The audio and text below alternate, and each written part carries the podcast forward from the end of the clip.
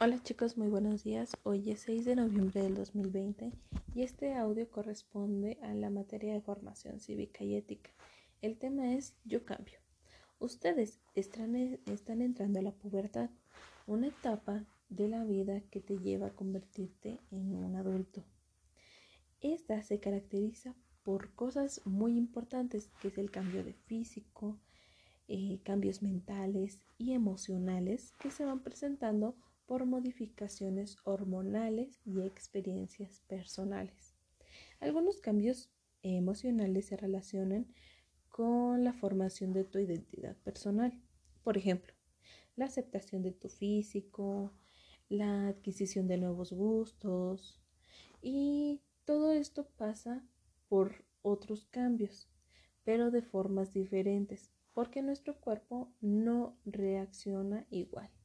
Entonces, todos, todos los seres humanos pasamos por este tipo de cambios físicos, mentales y emocionales cuando nos encontramos en la parte o en la etapa de pubertad.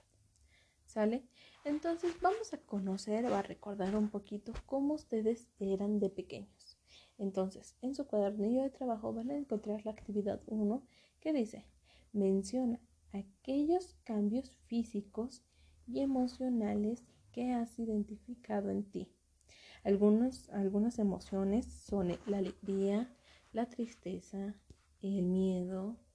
Em, también podemos encontrar la calma, el amor y la rabia. Esos son seis de los de las emociones que podemos ir viviendo y experimentando a lo, a lo largo de nuestra vida. Ustedes van a poner en la parte de arriba aquellos aspectos físicos y en la parte de abajo los aspectos emocionales.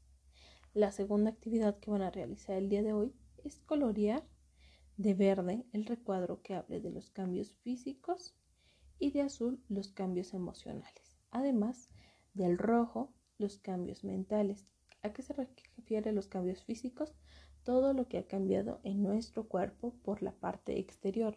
Los cambios emocionales, pues ya saben, están entre la alegría, tristeza, rabia, miedo, calma y amor y los cambios mentales, que es una forma de pensar diferente, la que está cambiando, ¿sale?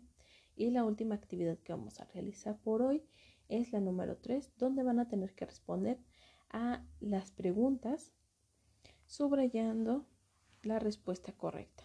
Por ejemplo, viene, Juan y tú presentan los mismos cambios, pero de manera distinta.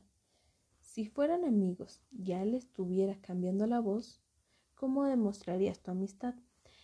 Y viene de opción A. ¿Te reirías de su forma de hablar? B. ¿Entiendes que su cambio es natural? C. A, esto, a unos niños sí les cambia la voz. O D. Le preguntas cómo le hace. ¿Ustedes qué responderían, chicos? ¿A, B o C? ¿O D? Subrayen la respuesta correcta. Mario, las respuestas vienen con puntitos. Elige si es el punto 1, 2, 3 o 4. ¿Sale?